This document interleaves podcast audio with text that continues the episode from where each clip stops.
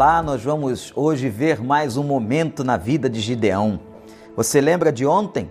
Deus confirmando a sua presença com Gideão, Deus dizendo a ele que estaria com ele, e mais uma vez agora o Senhor cumpre a sua palavra, porque a palavra de Deus não volta vazia, ele é fiel a todos nós.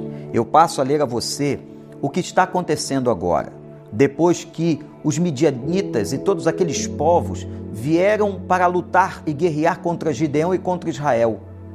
Gideão havia derrubado os postes ídolos e havia tirado Baal do centro do altar.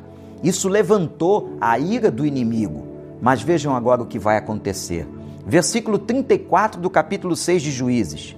Então o Senhor, o Senhor apoderou-se de Gideão, e ele com um toque de trombeta convocou Abias Ritas para segui-lo. Enviou mensageiros a todo o Manassés, chamando as armas, e também a Azer, a Zebulon e a Naphtali, que também subiram ao seu encontro.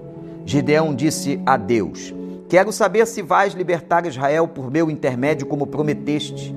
Vê, colocarei uma porção de lã na ilha. Se o orvalho molhar apenas a lã e todo o chão estiver seco, saberei que tu libertarás Israel por meu intermédio, como prometeste. Assim aconteceu. Gideão levantou-se bem cedo no dia seguinte, torceu a lã e encheu uma tigela de água do orvalho. Disse ainda Gideão a Deus: não se acenda a tua ira contra mim. Deixe-me fazer só mais um pedido. Permite-me fazer mais um teste com a lã. Desta vez, faz ficar seca a lã e o chão coberto de orvalho. E Deus assim fez naquela noite. Somente a lã estava seca e o chão estava todo coberto de orvalho. Mais uma vez, Gideão, duvidando com a sua pequena fé. E olha que ele é colocado na galeria dos heróis da fé. Mas nós somos assim. Eu sou assim, você é assim. Hoje Deus fala com você, amanhã você duvida. Ontem Deus fez uma grande obra na sua vida, hoje você duvida. E o Senhor disse a Gideão que ele venceria aquela batalha contra os midianitas, mas ele diz a Deus: me deixa fazer uma outra prova me deixa ter certeza que o Senhor estará comigo. Ele já havia feito uma prova lá atrás, trazendo o holocausto. Deus deixou que ele fizesse esta prova e Deus agora, na sua longanimidade, vai deixar ele fazer outra prova. Ele coloca o um novelo de lã e pede a Deus: molha só o novelo com orvalho. No dia seguinte, ele vai ver que o novelo está completamente molhado. Ele espreme e enche uma tigela de água do orvalho.